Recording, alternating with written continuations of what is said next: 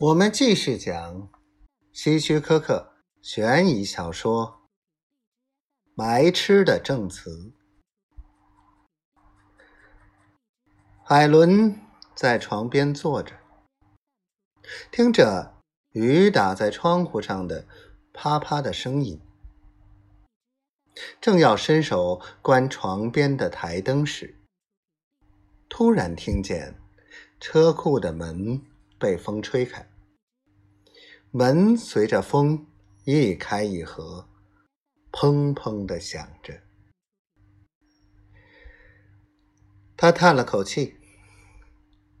车库门再这样继续下去的话，他简直没法睡了。他站起来，披上件睡袍，薄薄的睡衣在他身上绷得紧紧的。她三十多岁，身材匀称，是个俊俏的女人。她离开卧室，穿过厨房，让门虚掩着。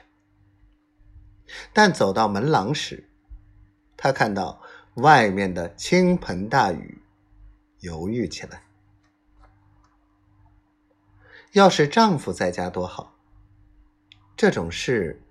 就轮不到她来做了。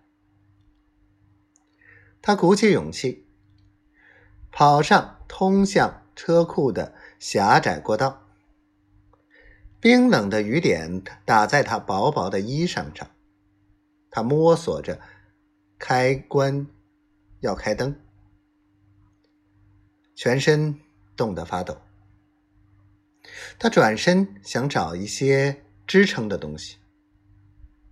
他想尖声叫，但还没有叫出来，人就倒在了地上。在小镇担任镇长职务近三十年的史蒂夫，从没遇见过这么重大的凶杀案。现在，他站在车库的工作台边，考虑着办案方针。他没有办这类案子的经验，只有在警察学校上课时听来的一些知识，而那些又都是早年学的。也许他应该把这案子交出去。他知道，他可以从城里的警察局凶杀组借调人员，然后再决定尽可能利用他拘留所的七八个人手。万一他们的调查失败，再行动。